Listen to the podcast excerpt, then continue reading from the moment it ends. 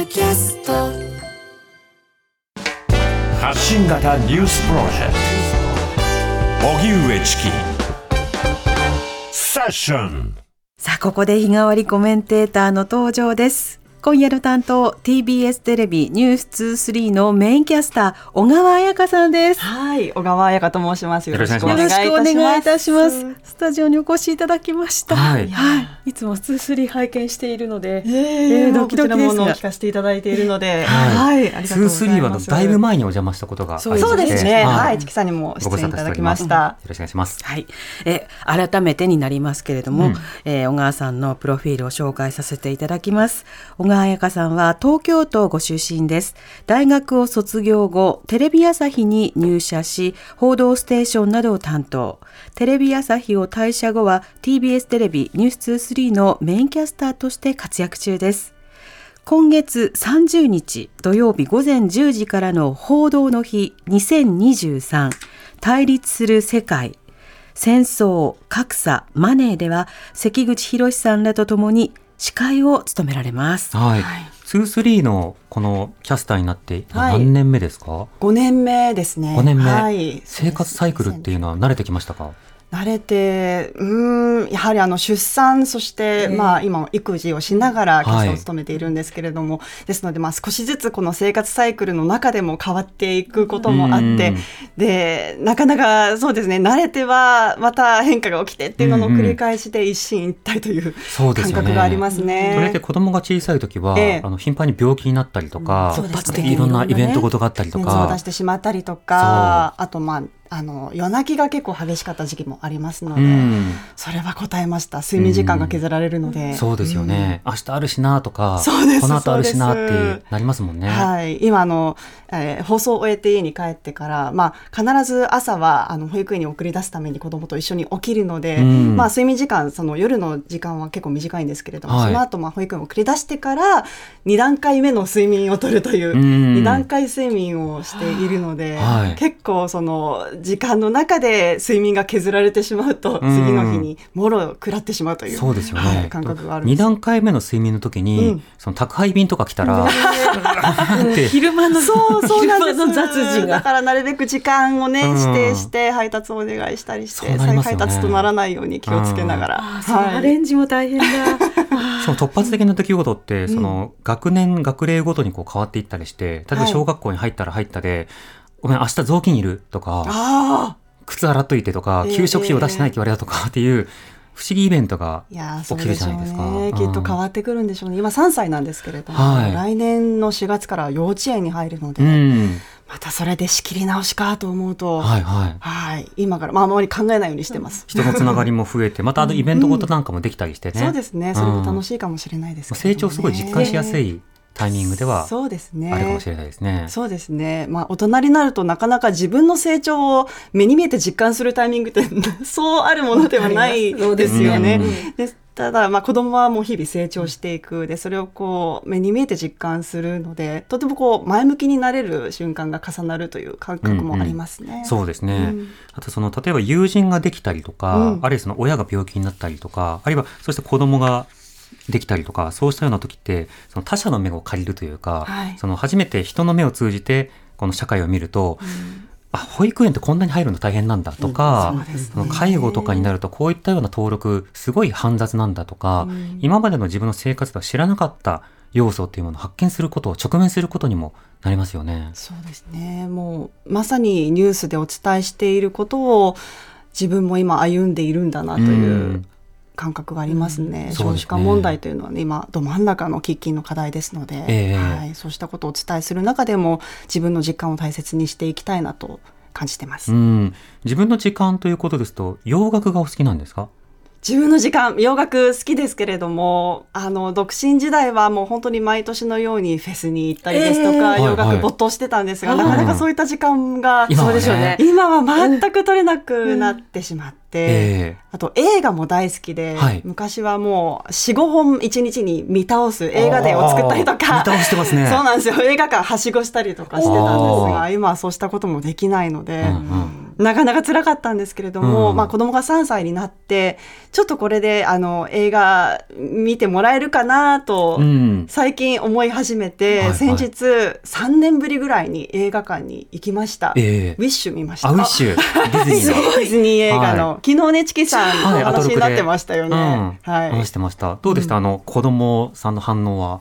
あ、あの、一生懸命見てましたね。うんで、一度もこう席を立たず、ぼーっとしていたので、うんああ、嬉しい。でしょうねうんねこれで一緒に映画見られるようになった。うん私の趣味の時間も。大好きだったこと一緒にできそうるってなりですね。ますもんね。はい。そうですね。嬉しかったです。私の子供は最初に連れてった映画、ええあの途中で退出しまして、それすごい覚えてる私その話。何だったんですか？ただ映画名は言言わないですけど、その見ざるを得ない映画で、しかしこの映画を見に行くのかって思ってたアニメーションで、ええなんかちょっとこうプロモーションの仕方も含めて、ある感情をこう強強要してくるようなタイプの映画だったんですよ。うん、なので、ちょっとこれはって思った時に子供が、ぐあの、退出したので、あ見どころあるなって思って、ああお子さんに対してね。よしよし、うん分かってるみたいな。私にとってはそれはちょっと微妙な映画だったので、よしって思いました。何の映画かますます言えないんですけれども。そうですね。ちなみにフェスは何のフェスとか言ってたんですか？フェスはフジロックフェスティバルフジロックサマーソニック、んそのあたりですね。わじゃあがっつりと、2000がっつ年代、りと2010年代。はい、うん。音楽のシャワーを浴びるっていう時間も大切にしていたんですが、ええ。ステージごとの移動をしたりしてっていそうなんですよね、うん。森の中というかね、ねグリの中で。イエローステージで被っておしあみたいのがみたいなさすが。とか詳しい。ですね。ええじちょっと小川さんと見てた時代はちょっと時代が違うんですけどもん。行為的には一緒だから。そこはあれですよ、あの、2-3でフェス、うん。ルパそうフェスみたいな、フェス特集。とか、そうですね。楽しみぜひ。もう公私混同してん。やっていってもいいんでしょうかいね。かにあのアーティストがポリティカルなメッセージを発信してるかっていうのはあ、そうですね。そうしたことも大事ですからね。含めて、うん。うん。ミックスしていきましょう。はい、やっていきます。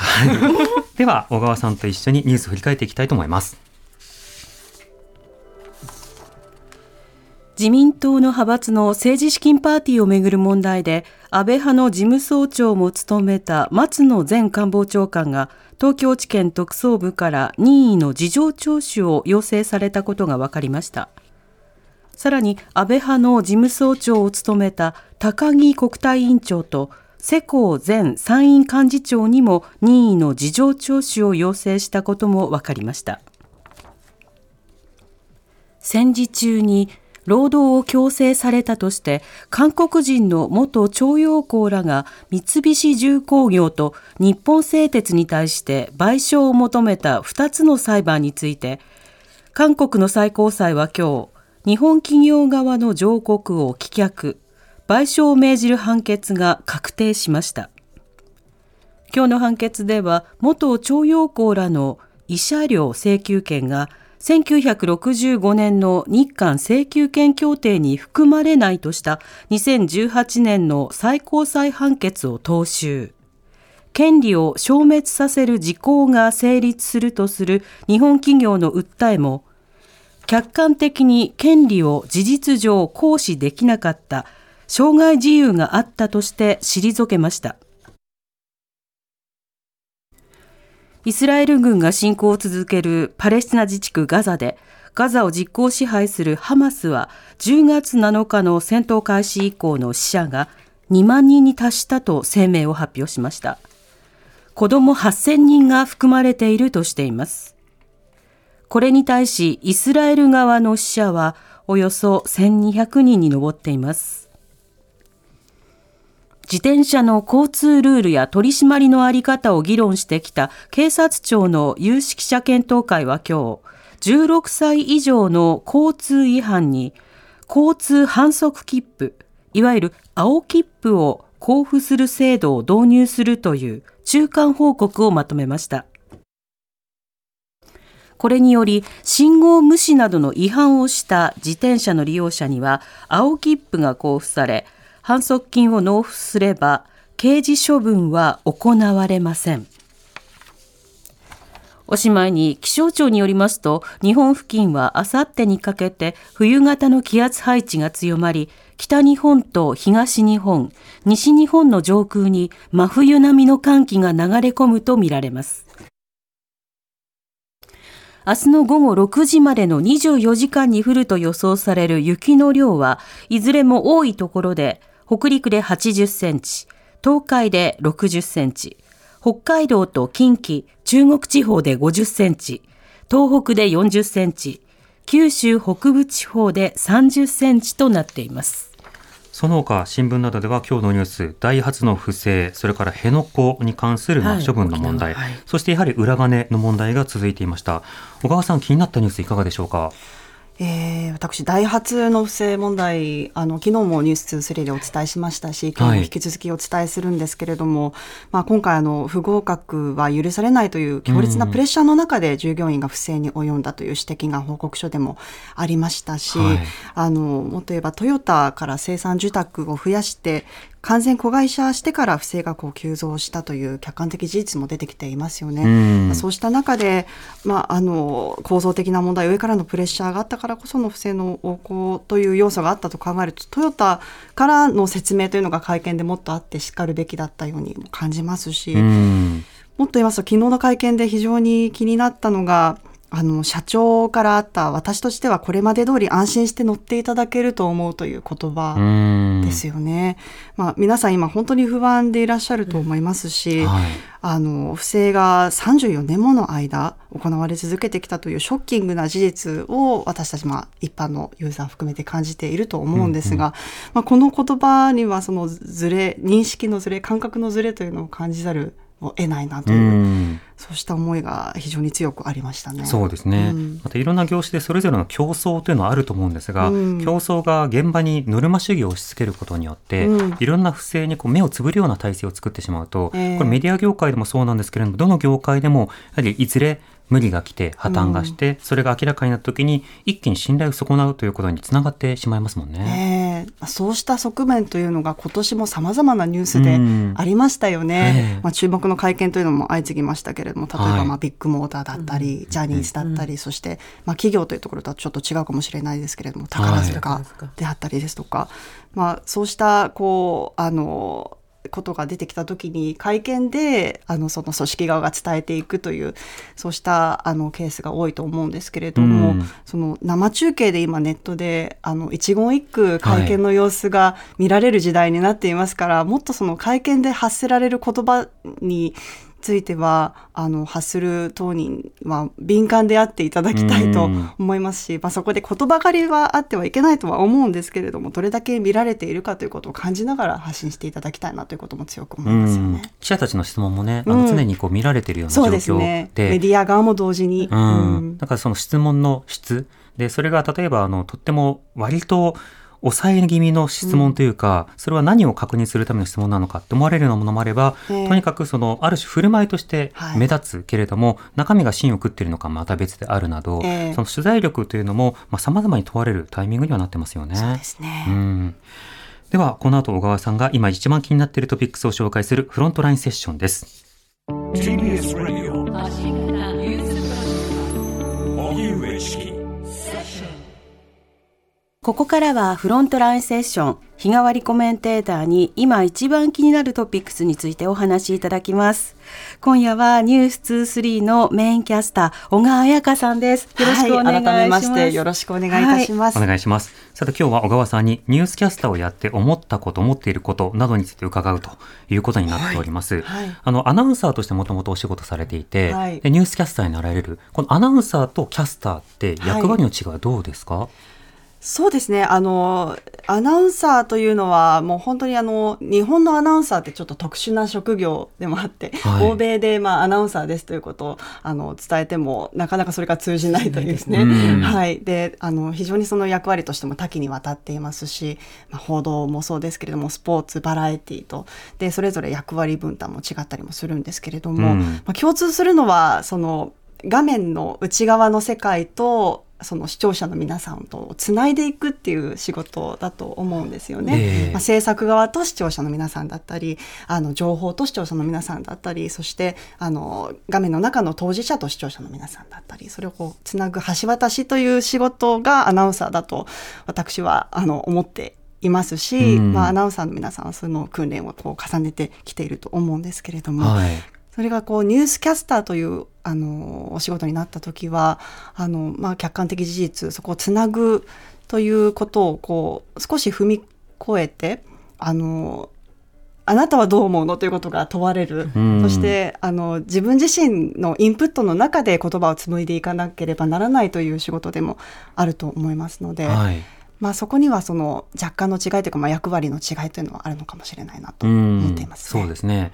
あの、アナウンサーもキャスターも、あの、いずれも表に出て、しかも話をする。はい。で、そうした中で、ある意味ではそのアンカー、要はいろんな仕事を最後的に、最後に請け負って、それを届ける役割ではあるわけですけれども、ええ。やはりそれを読み上げる以上のはい。枠付けをするとか、解釈をするとか、ええ。場を回すとか、要はそこに事実だけでなくて論、ロジックであるとか、オピニオンをこう少し増すようなところもありますよね。そうですねですからいかにその事象に関して自分が敏感であのいるかですとか取材ができているか、また日々のあの営みの中でも感じる力を持てているのかというそこが問われてくるのかなと思いますし、うん。まあ、その部分ではあのなかなかこうオンオフがない仕事だなというふうにはい感じますね。ないですよね。うんうん。自分にとってオフっていつだろうって思うんいですけど。思いますけれどもでも私は「ニュース2 3の放送はまあ1時間弱ですけれども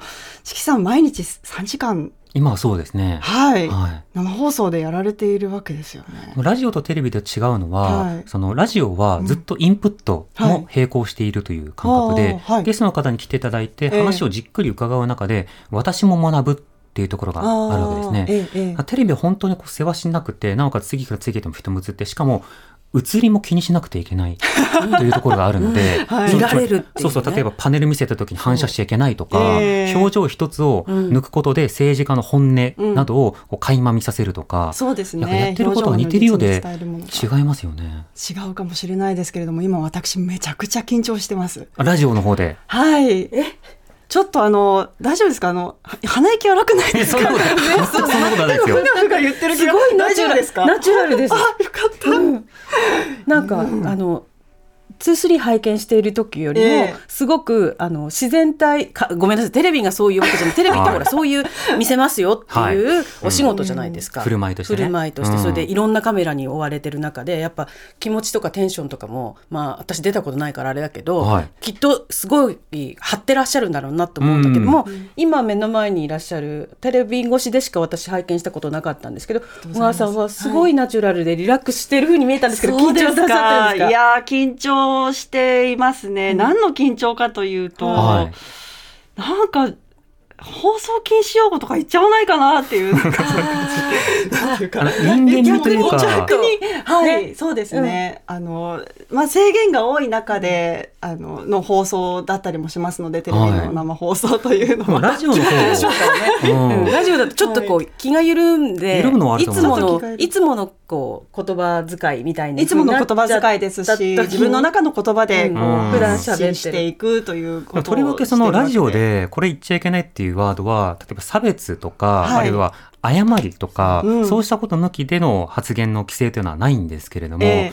でもやはりその、やり方が違うというか、勝手が違うっていうことで、う。んあれだけテレビ出てもラジオに久々に出ると、おおってまぐつくという感じなんですね。そうですね。ちょっとあの使う筋肉がきっと違うんだろうなという感じジャンル的に違うこうわかります。感じですね。喋る同じ喋るっていうことでそうですね。うん。チキさんもその切り替えっていうのをなさってあります。ラジオだと、いっぱい頭の中で考えて、それをゲストの方と話し合ったりするんですが、うん。テレビって意外と喋る時間少ないんですよね、ゲストあが。そうかもしれないです、1時間ぐらい出て数分しか喋んなかったりするので、大体全然違うこと考えてたりするんですよ。余計なことを喋んないようにしようっていうことで、なんかこう、ブレーキの方がかかりますね。そうそういう頭の中になってるんだ、うんうん。うん。あそうか。あとテレビだと一人一人のコメンテーターさんが喋ってそのはい。横同士の会話っていうのはあんまり見ないから、うん。あの朝生とかだと別だと思うんですけど、そうですね。あれはあれで会話とはまた別の何かだから、うんそうか。それでいうとでも、あの今年の9月末にはい「ニュース3にリニューアルリニューアルしているんですけれども、今円卓あの、うんセットになっていましそうですよね。てそうですね。ゲストの皆さんと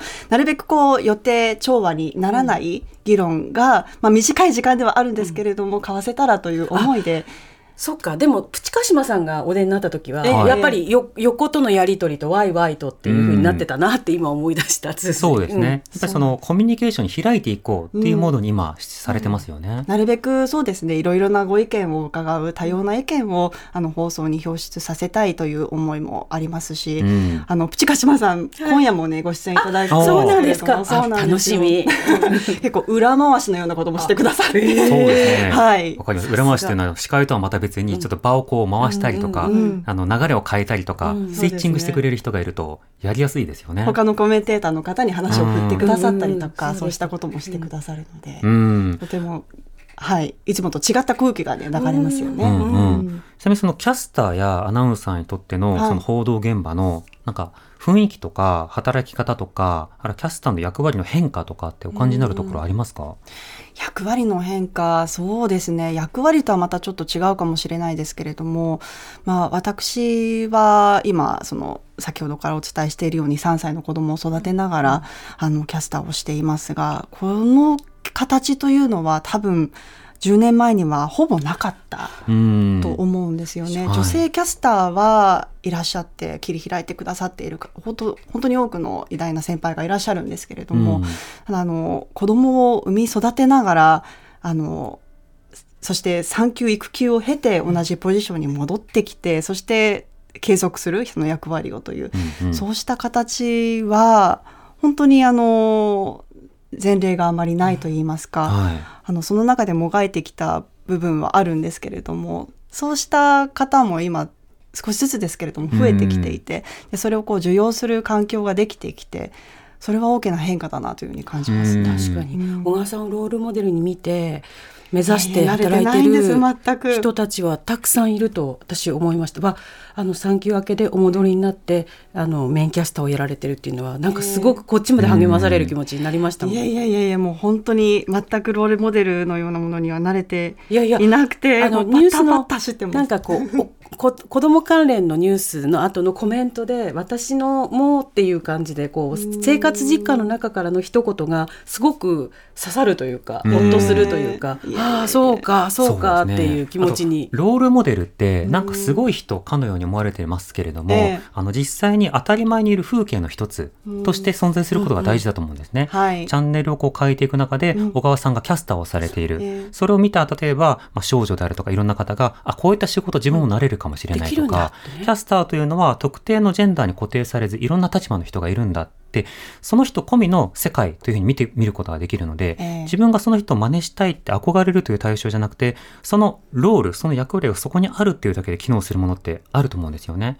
その意味では、我々は多分それぞれのいろんな役割を果たしているところあるとは思うんですけど、でもおっしゃるようにその報道の分野って、男性社会が続いてきたじゃないですか。そうですね長らく。そうだと思います。うんであのかつてのその先輩の女性キャスターの方とお話をあのさせていただいた時に、はい。あの子供を持つという選択には自分にはとても無理だったとうん。いう言葉を率直に受けたこともありまして、うんうん。でその時はまあ独身時代だったのでそうなんだってぼんやり思っていたんですけれども、はい。実際自分がこうその立場になってみるとあ本当にこういうことだったんだなとこれは、ちょっと言葉はあれですけれども無理ゲーだなっていうふうにはい思はい。う瞬間が本当に多くあるんですよね。今でもっていうことですよね。そうですね、うん。やはりその現場にいかに足を運んであの直に情報をあの受け取っていけるか、うんうん。人と会ったりですとかあの手触りを感じながら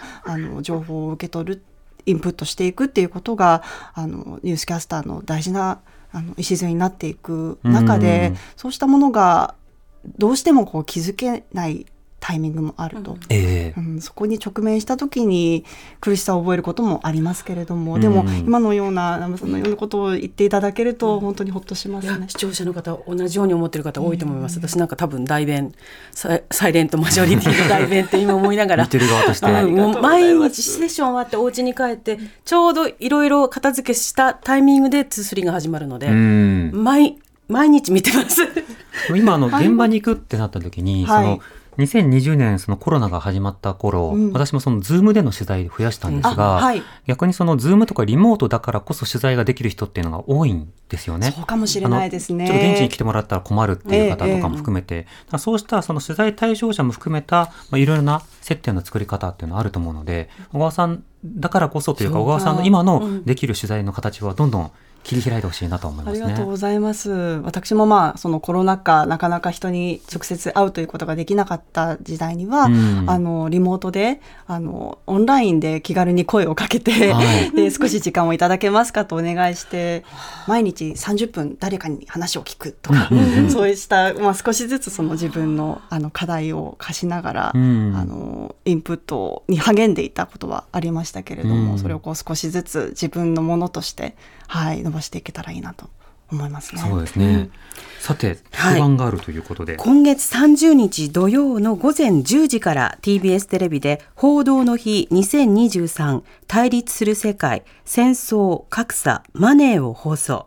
午後5時半までの7時間半の生放送になるということで、はい。こちらに小川さんご出演なさる。関口宏さんと、あとえ日比アナウンサーが、そうです。あ日比さんと。日比アナウンサー、そして私、小川彩香の3人で進行いたします。はいはい。あの取り上げるニュースというのはどういったものになるんですか？もう7時間半にわたりますので、もう2023年のニュースを総ざらいしていくよううんうなん番組なんですけれども、ウクライナ侵攻、ガザ侵攻、2つの戦争ですね。うんそして、あの、今年大きなトピックとなったジャニーズ問題、それから大谷翔平選手の話題まで、あの、ありとあらゆるニュースをお伝えして、参ります。今年1年のニュースをあのそれぞれ独自の切り口で振り返りながらその歴史的な意義世界的な意味を考えていく、まあ、地政学的な、まあ、ダイナミズムからうん。あの足元の経済まで、ははいいお伝えしていく7時間半の生放送と、うん。はい、なっております。後。半にね不正とかお金の問題も続きましたからね。そうですあのねそれによってちょっと半年前1年前っていうものを忘却してしまうところもあると思うのでそうなんですよ。振り返り大事ですよね。そうですね、うん。そして忘却という意味でも